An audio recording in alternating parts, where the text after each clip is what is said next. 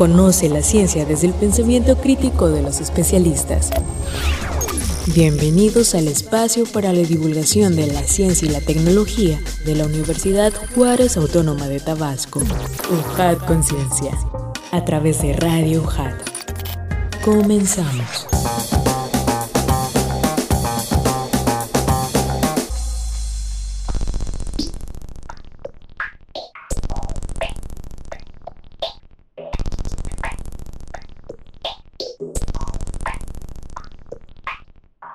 ¿Qué tal Radio Escuchas? ¿Cómo están? Sean bienvenidos a un programa más de UJAT Conciencia. Estamos a través de Radio UJAT 107.3 FM Voz Universitaria y en internet en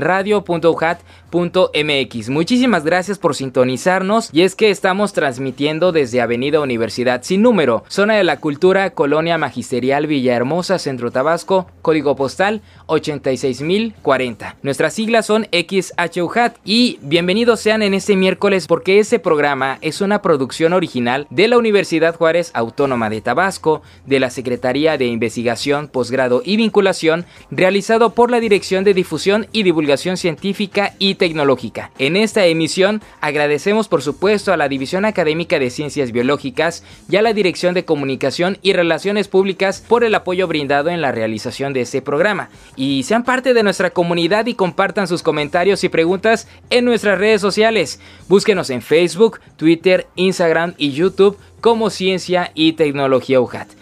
Antes de continuar y presentarles a nuestra invitada de esa ocasión que nos llena de mucho gusto, vamos a escuchar las noticias y otros contenidos más. Asteroide calificado por la NASA como potencialmente peligroso se acercará a la Tierra.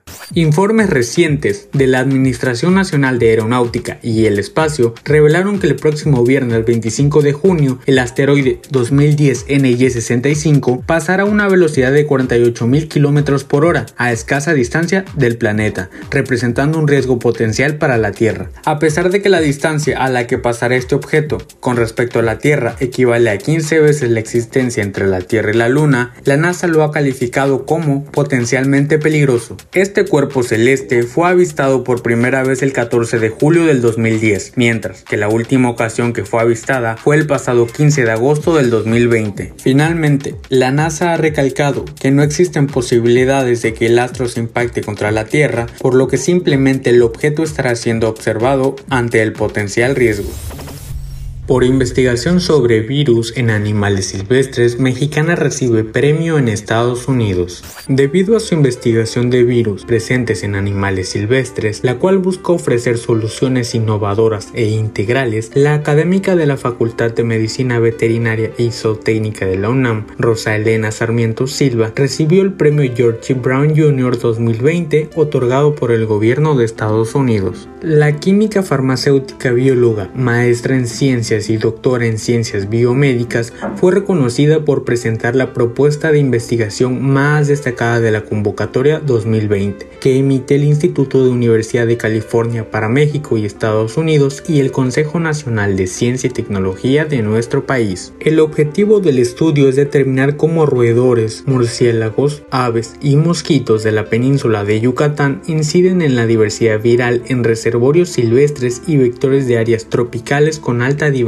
biológica Científicos identifican regiones del cerebro que se activan al buscar un suceso negativo. De acuerdo a una publicación en la revista Neuron, científicos de la Facultad de Medicina de la Universidad de Washington en Estados Unidos identificaron las regiones del cerebro involucradas en la búsqueda de información si está a punto de ocurrir un evento malo. Los autores del estudio detallaron que el acto de desplazarse sin cesar por las malas noticias en las redes sociales y leer cada dato preocupante que aparece es un hábito que parece haberse convertido en algo común durante la pandemia de COVID-19 y la biología del cerebro puede tener un papel en ello. Identificaron áreas y células específicas que se activan cuando una persona se enfrenta a la decisión de aprender o esconderse de la información sobre un acontecimiento aversivo que probablemente no puede evitar. Los hallazgos podrían arrojar luz sobre los procesos que subyacen a las afecciones psiquiátricas como el trastorno obsesivo compulsivo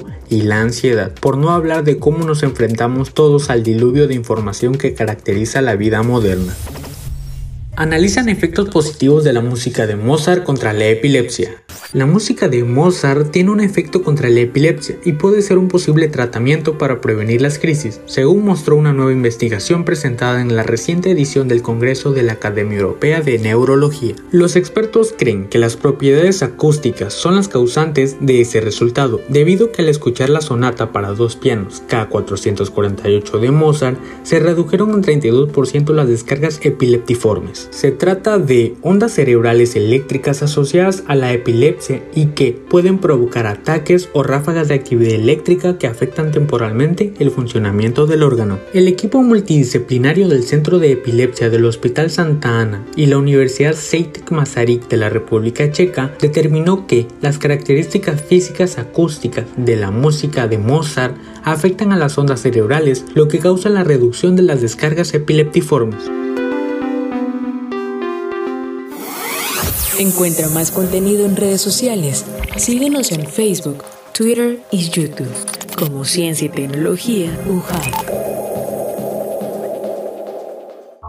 Efemérides científicas. El 21 de junio es el Día Internacional de la Celebración del Solsticio.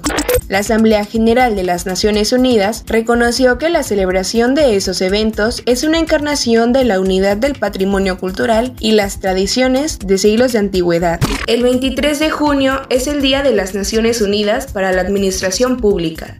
El Departamento de Asuntos Económicos y Sociales de las Naciones Unidas y el Ministerio del Interior y Seguridad de la República de Corea invitan a celebrar este a través de actividades de divulgación y recursos para honrar el trabajo de los empleados públicos a nivel mundial y el papel crítico que los servidores públicos de primera línea han estado desempeñando. Ese mismo día, pero de 1868, Christopher Latham Scholes recibe la patente de la primera máquina de escribir comercial y el teclado QWERTY, herramientas que se usan en la actualidad. El 25 de junio de 1903, Mary Curie defiende su tesis doctoral, titulada Investigaciones sobre las sustancias radioactivas, documento fundamental para el desarrollo de la ciencia del siglo XX. El 26 de junio se conmemoran los siguientes acontecimientos. Día Internacional de la Preservación de los Bosques Tropicales, uno de los ecosistemas más importantes, complejos y vitales del mundo. Se espera fomentar en la sociedad de instancias acciones sostenibles y armónicas con el ambiente, usando recursos del mismo medio, debido a que un manejo adecuado de los bosques tropicales incidiría en nuestra economía, además de una vida saludable. El 26 de junio de del 2000, Craig Venter y Francis Collins, investigadores del proyecto Genoma Humano, publican el primer borrador de la secuencia de ADN humano tomado del Neandertal, nuestro familiar más cercano. Hoy también es el Día Nacional del Pedagogo. Con esta fecha, recordamos la importancia de un profesionista que contribuye a mejorar la educación de nuestro país y de esta manera a la construcción de una sociedad más preparada, capacitada y próspera. Y el 27 de junio es el Día de las micro, pequeñas y medianas empresas. La Asamblea General declaró este día para concientizar acerca de la contribución de las MIPIMES al desarrollo sostenible, ya que según los datos del Consejo Internacional para la Pequeña Empresa, este tipo de negocios pertenecen al sector formal o informal, representan y son responsables del 50% del PIB a nivel mundial.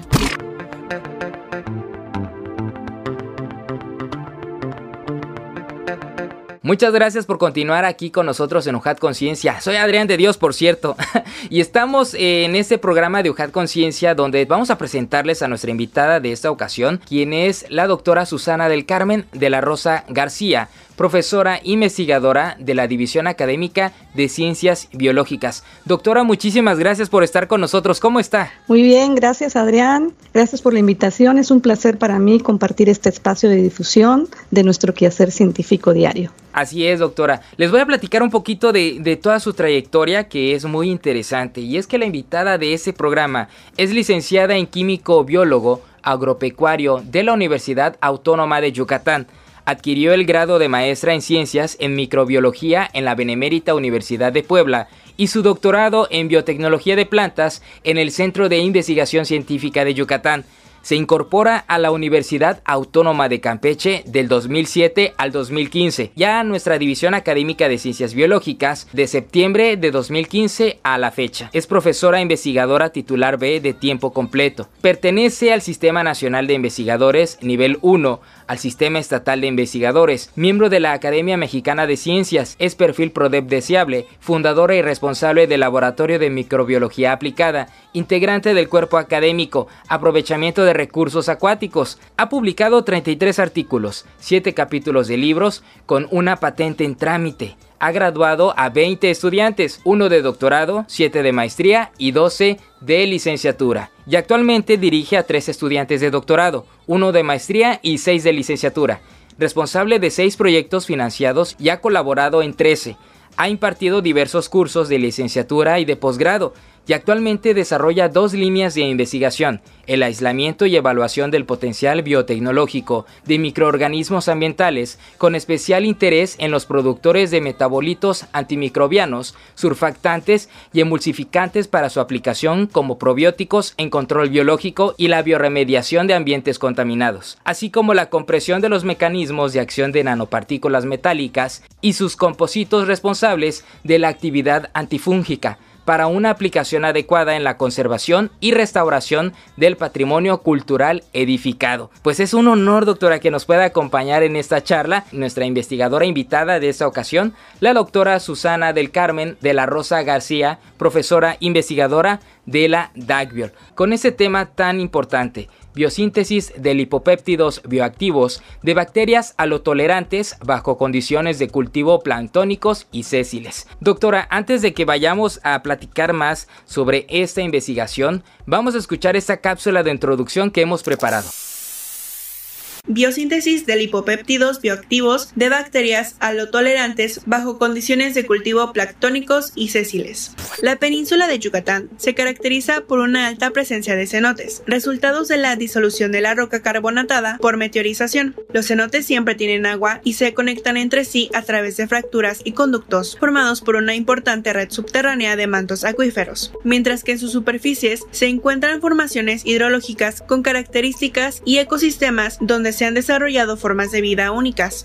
La vida acuática autóctona de los cenotes es escasa debido a las condiciones de bajos nutrientes. La densidad microbiana es principalmente baja en los cenotes abiertos, pero participan activamente en la disolución de carbono inorgánico a materia orgánica. Los microorganismos que albergan lugares con condiciones extremas de salinidad, osmolaridad, temperaturas y pH, como los cenotes, suelen ser centro de atención en la búsqueda de metabolitos con aplicaciones biotecnológicas para corregir sitios contaminados por hidrocarburos que afectan a los ecosistemas y a las cadenas tróficas. Además, el uso de surfactantes sintéticos genera una serie de problemas para el ambiente. Por ello, es necesario el uso de biosurfactantes y bioemulsificantes que funcionen como aditivos alimentarios encargados de facilitar el proceso de emulsión por tiempos prolongados.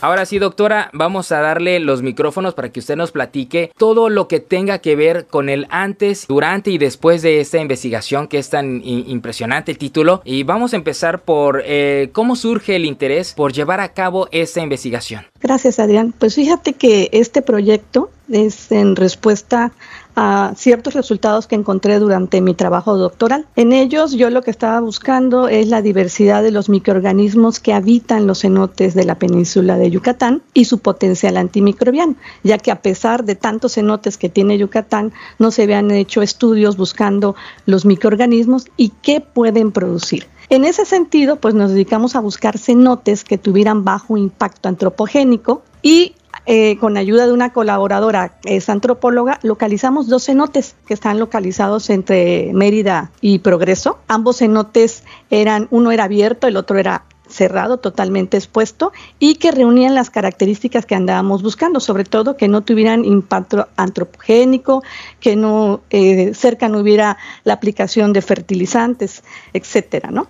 Entonces empezamos a hacer los muestreos en diferentes épocas del año. Usamos muchos medios de cultivo porque pues al estar trabajando con un lugar que no había sido explorado, pues había que estar adecuando qué medios de cultivo eran los adecuados. Pero bueno, después de ese esfuerzo logramos recuperar 278 bacterias y 133 hongos. Y pues lo más sorprendente es que la mayoría de ellos mostraban algún tipo de actividad antimicrobiana, o sea que podían inhibir el crecimiento de otros organismos. Lo más interesante también es que ellos tenían la capacidad de tolerar altas concentraciones de sal. Encontramos cepas que eran capaces de tolerar hasta el 20%. Para que tengas una referencia, el agua de mar tiene entre 3.5 y 4.5 de salinidad, lo cual ubica a estos microorganismos como halotolerantes.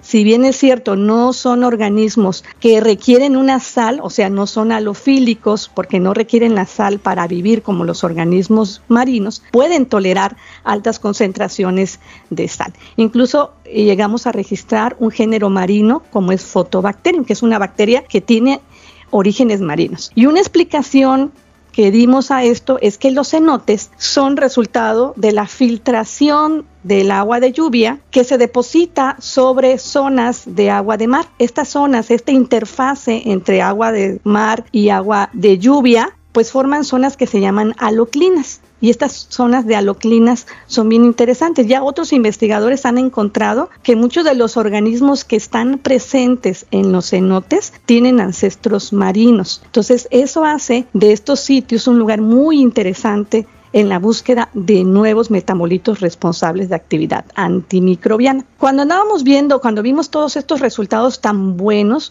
empezamos a tratar de discernir cuál era la naturaleza de estos compuestos que eran capaces de inhibir a otros microorganismos. Y vimos que uno de los compuestos que se estaban produciendo son los biosurfactantes. Los biosurfactantes son moléculas que tienen dos características, una parte hidrofílica y una parte hidrofóbica. Y por eso pueden penetrar muy bien a las membranas celulares y romper a las bacterias, evitando de esta manera que se puedan replicar. Pero también pueden romper la tensión superficial entre el agua y el aceite, lo que permite una emulsificación dispersión y degradación de compuestos poco solubles como pueden ser los hidrocarburos. Entre los biosurfactantes se han reportado, eh, los más comunes son los de naturaleza lipopeptídica, una parte de un lípido y una parte de un péptido. Se han reportado más de 100 tipos de estas formas y una de las cosas interesantes que tienen los lipopéptidos es que pueden tener muchas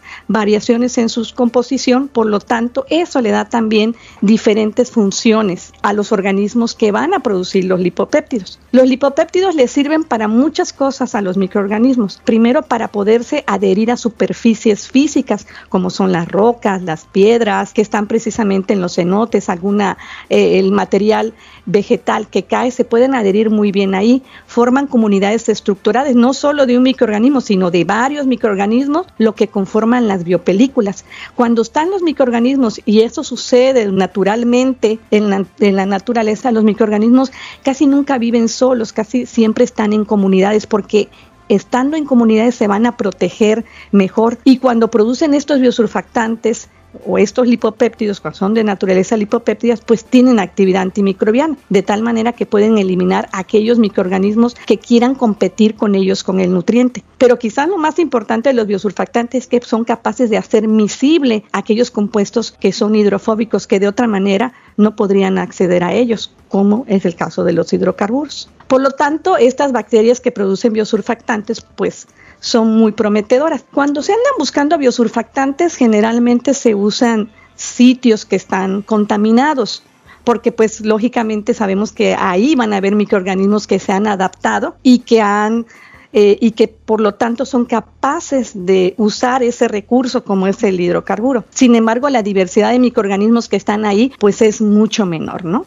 Entonces, por lo tanto, es importante buscar en sitios poco explorados y uno de ellos son los cenotes. A pesar de tantos cenotes que tenemos en la península de Yucatán, en Campeche, incluso en Tabasco, pues realmente no se han explorado cuál es todo ese potencial biotecnológico y aplicativo que pueden tener, ¿no? Como son además tolerantes a la sal, pues también los hace versátiles para poder ser utilizados para la bioremediación, porque pues muchos de los lugares que queremos bioremediar, pues es el agua de mar que pueda estar contaminado con el hidrocarburo, o bien lugares donde se está llevando a cabo la explotación del, del hidrocarburo. Entonces, como siempre están en condiciones muy extremas como la salinidad, el pH y la temperatura, pues por eso es importante que podamos controlar o al menos el microorganismo produzca esos metabolitos bajo esas condiciones extremas. En ese sentido, pues hemos visto que muchos de los metabolitos que se producen, pues casi siempre se hacen en los matraces de laboratorio. Cuando está el microorganismo en un matraz de laboratorio, nosotros le estamos otorgando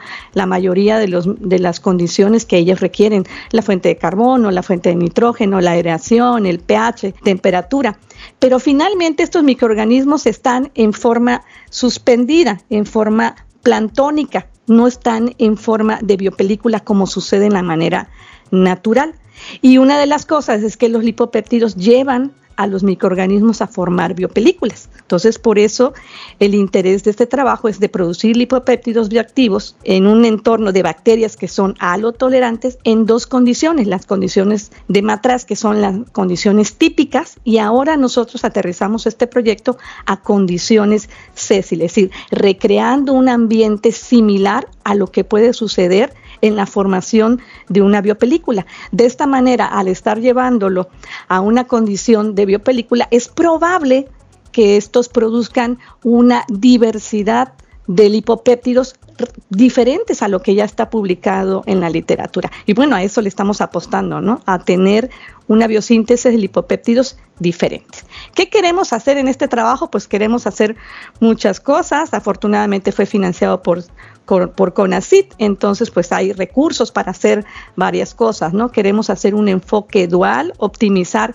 el medio de cultivo, porque algo también importante es que, limitante más bien es que mucho o la, la, poca capacidad que tenemos de recuperar microorganismos de cualquier ambiente que no oscila más allá del 5% es poder imitar las condiciones. Entonces, para tener un éxito en la recuperación de microorganismos, normalmente lo que echamos manos es imitar la condición del, lugar donde está. Si trabajamos con cenotes, pues tratamos de igualar el pH, la temperatura, la baja condición de nutrientes, porque una cosa muy importante es que en los cenotes la capacidad de nutrientes disponible es baja. Entonces, por lo tanto, los microorganismos están acostumbrados a esas condiciones. Entonces, siempre es importante recrear esas condiciones para poder recuperar la mayor cantidad de los microorganismos. Entonces lo que queremos es optimizar esas condiciones de cultivo y vamos a ver también el efecto de dos escenarios de incubación. Uno, como ya les comentaba, el césil, que es la formación de la biopelícula natural que sucede, y la otra, el plantónico. Entonces vamos a contrastar qué diversidad de lipopéptidos se están produciendo cuando están en esos dos escenarios. Chispas científicas. ¿Sabías que en México se encuentran los dos cenotes más grandes del mundo? El cenote Zacatún, ubicado en la península de Yucatán, fue descubierto por el proyecto de exploración Gran Acuífero Maya. Zacatún es parte del sistema de cuevas inundadas que está conectado con el cenote Dos Ojos, convirtiéndolos en el cenote más grande del mundo, con alrededor de 350 kilómetros de longitud y 120 metros de profundidad, por lo que es considerado incluso como el sitio arqueológico sumergido más importante del mundo, dado que alberga cientos de reliquias que dan fe de la gran civilización maya.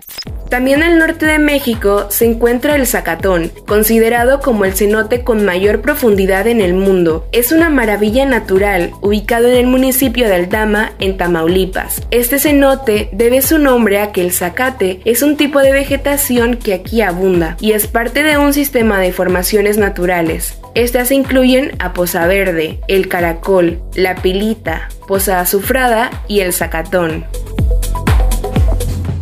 Gracias por continuar con nosotros en UJAT Conciencia a través de Radio UJAT. Quédense con nosotros, auditorio, soy Adrián de Dios y nos sigue acompañando nuestra invitada, la doctora Susana de la Rosa, profesora investigadora de la DACBIOL, con ese tema biosíntesis de lipopéptidos bioactivos de bacterias alotolerantes bajo condiciones de cultivo planctónico y sésiles. Nos quedamos con un tópico muy interesante, doctora, y usted nos estaba explicando toda la parte principal de este estudio y, nos iba a, le dejaba yo más bien una pregunta sobre eh, estos escenarios que van a plantear del cultivo sésiles y planctónicos y sobre todo también la parte del impacto antropogénico que en un inicio nos estaba abordando. Sí, mira, pues nosotros lo que queremos hacer es comparar dos condiciones, ¿no? Una que es el matraz, que es lo típico, que es lo que se hace en el laboratorio. Nosotros tenemos al microorganismo aislado, y lo ponemos en un matraz y lo que vamos haciendo es mover las condiciones. Definimos primero la concentración de carbono, nitrógeno, hacemos la composición del medio de, del medio de cultivo y lo ponemos en un matraz en agitación.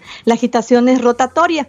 Entonces el cultivo está constantemente girando, hay algo de oxígeno, pero pues los microorganismos están ahí dispersos están creciendo. Una de las cosas que, que, se nota también cuando un microorganismo forma biosurfactantes es que forma espuma, se ve una espuma alrededor del matraz y lo que nosotros hacemos es hacer una cinética. Esta cinética consiste en determinado tiempo, cada 12 horas, vamos tomando muestra y podemos definir en qué momento se está produciendo la mayor actividad biosurfactante. Una vez que hemos definido esa condición, cuál es la cantidad de fuente de carbono, de nitrógeno, el pH, aquí algo muy importante que vamos a mover es la salinidad, porque como sabemos que son bacterias salotolerantes, pues queremos saber si la sal estimula la producción de los biosurfactantes. Pero lo más importante es, una vez que ya tenemos estas sustancias que tienen actividad biosurfactantes, es probarla bajo condición de sal, que es lo que sucedería en un escenario natural. Es decir, tú vas y pones a la bacteria o pones al producto de la bacteria, que en este caso es el surfactante, a un lugar a bioremediar, pero si tiene sal o si la temperatura es muy alta y se inactiva o no es funcional, pues no tiene razón de ser el trabajo, ¿no? Entonces tenemos que probar antes, al menos in vitro, ya saben que luego a veces cuando lleguen al laboratorio todo muy bien, pero cuando llega en vivo ya las cosas no son tan buenas, pero bueno, al menos en laboratorio nos tenemos que asegurar que esa actividad emulsificante sigue siendo estable aún cuando pongamos diferentes concentraciones de sal. Eso nos habla de la estabilidad de estos compuestos a condiciones extremas. También los sometemos a diferentes temperaturas, le ponemos diferentes compuestos químicos y vemos qué tan estable es bajo condiciones extremas. ¿no? Eso sería el escenario de matraz, plantónico. El problema es que muchas veces cuando nosotros ponemos a, los microorganismos en esa condición, pues le estamos dando todos los requerimientos. Y entonces como que les da flojera, ¿no? Dices, bueno, ¿para qué voy a producir un biosurfactante si no necesito pegarme a ningún lado ni estar acompañado con nadie ni protegerme de nadie. Estamos en la condición mejor. Entonces, pues eso no está, no está sucediendo de manera natural. Entonces, lo que queremos hacer un poquito más la recreación natural. ¿Cómo lo vamos a hacer? Pues hemos propuesto hacer un sistema de botella rodante. Es una botella que se le pone una superficie de soporte físico que es agar y sobre ese se pone a crecer el microorganismo. Aquí es diferente porque va rodando la botella y cada vez que va rodando, bueno, también se le pone medio de cultivo, va habiendo una interfase entre el estado sólido, líquido y gaseoso. Va haciendo un proceso de transición que es algo muy similar a lo que está sucediendo en la naturaleza. Y lo que estamos induciendo es que se formen estas biopelículas o comunidades. Si bien es cierto es de un solo microorganismo, es una comunidad. Y bueno, los resultados preliminares ya nos han llevado a que sí se están produciendo una mayor densidad microbiana para empezar y que la densidad microbiana es un detonante para la producción de los biosurfactantes, en este caso de los lipopéptidos específicamente. Con respecto a la pregunta del impacto antropogénico, pues bueno, una de las cosas que estuvimos buscando desde el inicio y que se retomó en este proyecto es el hecho de que los cenotes que vamos a explorar no tengan impacto antropogénico. Muchos de ellos, de los cenotes, sobre todo los más hermosos que hay en Yucatán, son de uso recreativo, donde la gente llega y se baña. Entonces, pues ahí se están depositando muchos de nuestras bacterias que estamos en nuestra piel, ¿no? Entre, entre muchas otras, ¿no? Y bueno, pues entonces si nosotros exploráramos ese tipo de cenotes, pues ya tendría otras connotaciones, no de saber cuáles son los microorganismos naturales que habitan ese ambiente. En este caso, una de las cosas que cuidamos mucho es eso. Y lo vimos porque a la hora de los aislamientos no encontramos esas bacterias que son indicadoras precisamente de un impacto antropogénico, como son las bacterias, las E. coli, las muchas enterobacterias, no las encontramos. Sí hay cierto tipo o niveles de enterobacterias, pero son de los animales que están ahí, pero no son de origen humano. Entonces, una de las cosas que evitamos precisamente es eso ¿no? Que no hubieran animales alrededor, ganadería, porque además, y y plantaciones, porque eso conlleva el uso de fertilizantes, abonos, incluso los mismos, la misma fuente de nitrógeno aportada por los desechos de los animales, pues selecciona las poblaciones y ya no vamos a ver lo que hay en ese, la estructura microbiana natural que hay en ese ambiente, que es lo que, lo que se estaba buscando desde el inicio de mi proyecto de tesis y ahora que retomamos el proyecto, regresamos a cenotes que no están impactados antropogénicos y que tienen este carácter que se denomina como pristinos o que están no impactados, o al menos lo más bajo, ¿no? Porque sabemos que pues ya difícilmente hay zonas que no tienen un impacto antropogénico. Eh, en este estudio eh, pudiéramos encontrar alguna dificultad o bueno, ustedes han encontrado alguna dificultad al, generar eh, estas investigaciones.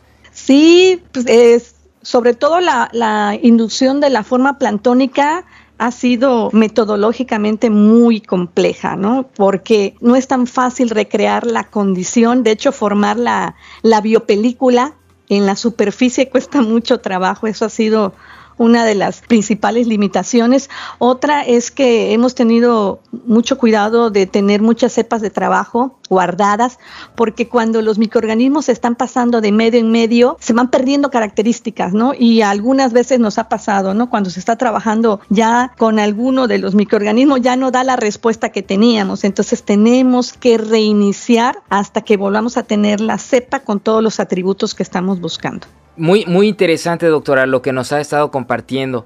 Hablemos también, pues, de la parte, ¿no? De, de la distribución de cenotes, eh, pues, en el país y en otras regiones del mundo que sabemos que son fundamentales para el desarrollo de, la, de los ecosistemas acuáticos y subterráneos también.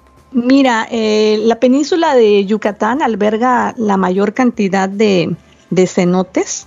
Hay más de 8.000 depresiones, de las cuales 4.000 y cacho, 4.600, no, no recuerdo exactamente el dato, son considerados cenotes o el otro concepto que se usa o término que es dolinas. Y la, la respuesta es porque después del impacto del meteorito de hace algunos miles de millones de años, pues como resultado se impactó sobre la, el material calcáreo y permitió la infiltración y eso favoreció. De hecho, hay una cosa que se llama anillo de cenotes que está precisamente circundando este impacto del meteorito y ahí es precisamente donde se ubica la mayor cantidad de, cenotes. Sin embargo, pues también vemos ah, o se han registrado en Campeche, hay varios cenotes, pero eh, igual que en Tabasco, en Tamaulipas está el zacatón, en Aldama, pero una de las características distintivas que tiene, al menos en el estado de Yucatán, es la introducción de agua marina, por la forma en que se dieron los cenotes, ¿no? Y el tipo de roca que es kárstica, por eso en Yucatán no hay ríos, porque todo el agua filtra y va a dar precisamente a estos, eh, formando estos mantos y esta red subterránea de agua, ¿no? En el mundo hay hay este, varios reportes de, cenotes muy, muy hermosos, eh, pero que no tienen esa misma connotación. Bueno, quizás los que están en, en, Australia, en Brasil, en China, pues sí tienen estos impactos de, de, agua de mar, pero por muchos de los que están en Estados Unidos, como en Alabama, en Georgia, en Wyoming, que hay varios cenotes muy hermosos, pero que no tienen ese componente de agua de mar, que es lo que hace muy peculiar a este ambiente que estamos trabajando, ¿no? La combinación de pH, de salinidad, ambiente oligotrófico que es bajo en nutrientes, hace que esos microorganismos sean especiales, además de que pues hemos encontrado que varios de ellos tienen ancestros o tienen ancestros de origen marino, ¿no? Híjole, qué, qué, qué interesante dato y, y sobre todo también la, pues la relevancia que tiene para el desarrollo de pues estos canales subterráneos de agua y que tienen y almacenan tanta diversidad de microorganismos como usted nos platica. Chispas científicas. Tabasco cuenta con una gran diversidad de atractivos turísticos en cada municipio, desde turismo cultural hasta ecoturismo. Un dato interesante es que se han descubierto dos cenotes, llamados Yaxha y Actunja, Estos se localizan cerca del poblado Santo Tomás en el municipio de Tenosique, con una profundidad mayor a 25 metros en los cuales se ofrecen actividades de buceo para los turistas y personas locales. Los lugareños mencionan que a medida que se desciende en el interior de los cenotes, sus aguas verdosas se transforman en color vino debido a la descomposición de las hojas en el fondo, convirtiéndolos en un lugar rodeado de un paisaje selvático impresionante. Muchas gracias por continuar con nosotros amigos. Platíquenos también doctora si han logrado publicar o qué productos han logrado con esa investigación. Bueno, como sabes, estas cuestiones de la pandemia nos han reducido algunas actividades. El proyecto llevaba en ejecución el primer año, íbamos a toda vela. Eh, se me titularon tres estudiantes en este proceso logré titular tres estudiantes con estos temas de la, eh, sobre todo lo que era el aislamiento, la preselección de esas cepas candidatas que reunían estas características que estábamos buscando de producir biosurfactantes. Presentamos también trabajos en cuatro congresos nacionales y estamos ahí en la escritura de un artículo y bueno, que es, el proyecto generará dos artículos. Pues desafortunadamente algunas cosas se han quedado y pues, esperemos retomarlo muy pronto. Sí, es inevitable, la, la pandemia nos detuvo para todo y también nos, eh, nos gustaría conocer pues quiénes son los que forman parte de este equipo eh, de investigación, eh, quiénes se vinculan, participan, tanto investigadores, otras instituciones. De hecho, esto no es posible sin nuestras manos más importantes, que son los estudiantes que además han sido estudiantes muy propositivos, muy entregados, como Rogelio Ara Sastre, Ana Laura Valdivieso Villejas, que ella vino de Oaxaca, expresamente a trabajar este proyecto, Adolfo Cárdenas Barbata, Quetzali, que estuvo trabajando también con nosotros un tiempo haciendo su servicio social y sus prácticas profesionales, Návila Cristel de la Cruz Eferino, que ya terminó la tesis, estamos en el proceso ya de la escritura, Andrés Medel, que hicimos una colaboración con Ecosur y está haciendo allá sus estudios de posgrado. Vamos a trabajar el estudio metagenómico y la secuenciación de estas bacterias, las bacterias más prometedoras para, para nuestro trabajo. Y obviamente, pues esto es una colaboración con diferentes centros de investigaciones. Tengo colaboradores, obviamente, también muy valiosos de UJAP, la doctora Karina Álvarez Villagómez, el doctor Sergio Gómez Cornelio de UPC, la doctora Karina Guillén Navarro de ECOSUR, igual que Guadalupe Eugenia Zarza, la doctora que es una eh, cátedra y que se ha incorporado de una manera muy importante en el proyecto precisamente para esos procesos de secuenciación masiva de los genes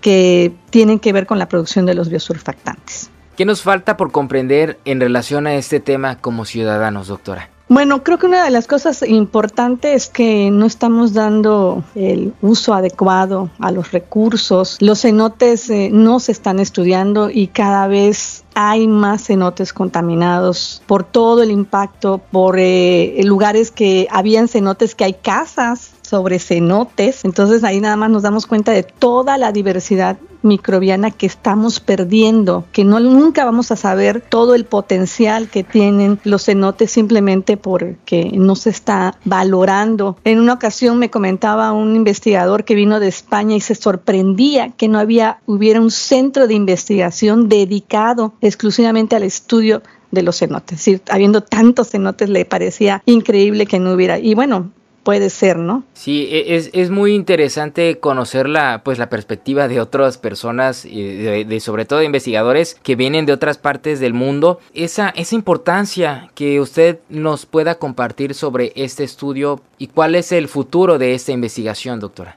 Bueno, mira, los biosurfactantes eh, son potenciales porque no solamente sirven para bioremediar, Realmente hay muchas funciones que tienen los biosurfactantes y una de las cosas que yo quiero trabajar es, como yo también estoy trabajando con el biodeterioro, es decir, trabajar con compuestos para proteger el patrimonio cultural. Una de las cosas más importantes ahí es cuando pones un compuesto, estabilizar el compuesto. Y resulta que como negocio redondo, los biosurfactantes son capaces de estabilizar nanopartículas que puedan ser utilizadas para cubiertas y proteger el patrimonio cultural. De esta manera podemos evitar que no solamente que se pierdan las estructuras que ya están, sino los procesos de degradación se van a alentar y quizás lo más importante es que el número de intervenciones que tienen que hacer los antropólogos durante todo el proceso que tienen que realizar se vean en menor cantidad y por más largo tiempo, ¿no? Porque normalmente pues están haciendo intervenciones cuando tienen recursos o cuando pueden y a lo mejor eh, eso también eh, evita que se puedan de alguna manera controlar los microorganismos que están dañando los monumentos. En este sentido, pues los lipopéptidos pueden ser una herramienta importante para poder estabilizar estas nanopartículas queremos, que queremos aplicar en los monumentos. Entonces, ahí voy vinculando diferentes proyectos. Y bueno, doctor, aprovechando que está con nosotros para poderle preguntar, pues que continúe en su carrera. Muy bien, pues bueno, yo creo que lo primero es seguir sometiendo a convocatorias para tener recursos porque obviamente lo que sigue pues requiere de ese apoyo por parte de, las instituciones. ¿Qué me gustaría hacer? Pues me gustaría eh, identificar los compuestos la, estructura de estos compuestos que, nos permitan ya entender de una manera más clara cuáles son los mecanismos por los cuales se están llevando esas diferentes actividades y funciones dentro de los organismos. Eh, nos gustaría también ya poder aterrizar esto en productos, productos que se puedan usar en la bioremediación, no solamente que quede en paper, sino que también se puedan ya ejecutar y que puedan ser, ser usados aplicados tanto en la bioremediación como en el caso que les comentaba de los de los monumentos, que es uno de los proyectos que pues han, también he tenido la suerte de que me han sido financiados por Fronteras de la Ciencia. Y ahorita tenemos una colaboración internacional en un H2020 precisamente para trabajar estos temas de conservación, sobre todo el patrimonio cultural y estamos trabajando en monumentos históricos como es Chichén, que es uno de los más icónicos, ¿no? Platíquenos sobre su perspectiva de la importancia de la vinculación entre las comunidades que viven precisamente cerca y en los alrededores de los cenotes, eh, pues en la parte también económica, ¿no? Del turismo, eh, que es primordial, pero que debemos sumarnos también nosotros, ya sea como visitantes, como mexicanos. Pues mira, fíjate que eh, los cenotes son lo que dieron el sustento a la vida de la cultura maya, porque pues al no haber ríos, el, el, tener estos reservorios como son los cenotes de agua, pues son lo que dieron vida, ¿no? Y desafortunadamente el uso del cambio de suelo, la deforestación, la invasión de espacios, la, el uso como, como vivienda, pues eso nos está llevando, y al ser unos son lugares con una muy alta permeabilidad de los contaminantes, pues estamos impactando de una manera eh, persistente al ecosistema hasta que el ecosistema va a colapsar. ¿no? Y desafortunadamente el problema con los cenotes es que tienen vinculación, tienen conexiones y entonces un contaminante pues se puede dispersar pues a varios cenotes, ¿no? Eso es una de las principales de los principales problemas que tienen o el impacto que están ocasionando. No hay una cultura sobre los cenotes, lo vemos como una zona de diversión y para algunos es un, un sustento de agua, si no tienen esa agua, pues simplemente no podrían estar en esos lugares, ¿no? Entonces, creo que a lo mejor la gente rural tiene un, conocimiento y tiene un, respeto mayor por esas zonas que la gente, nosotros como visitante, incluso los extranjeros también, ¿no? Que nosotros que, que estamos que estamos visitando, ¿no? Le agradecemos muchísimo todo lo que nos ha compartido. ¿Algo más con lo cual eh, quiera despedirse o algo que añadir? Pues Adrián, solo agradecerte la oportunidad de este espacio para difundir lo que estamos realizando, las investigaciones que se hacen en la, en la división, el potencial y el impacto que tienen en, en nuestra sociedad. Y bueno, espero que nos puedas invitar en otra ocasión para hablar de monumentos históricos. Estoy a la orden. Muchas gracias. Muchísimas gracias a usted por compartirnos más de este tema tan importante y ojalá más personas se interesen por realizar estudios y, no solo conocer la parte turística ¿no? de los cenotes, sino eh, comprender qué hay detrás y, y la trascendencia histórica y, de biodiversidad que tenemos en esos lugares.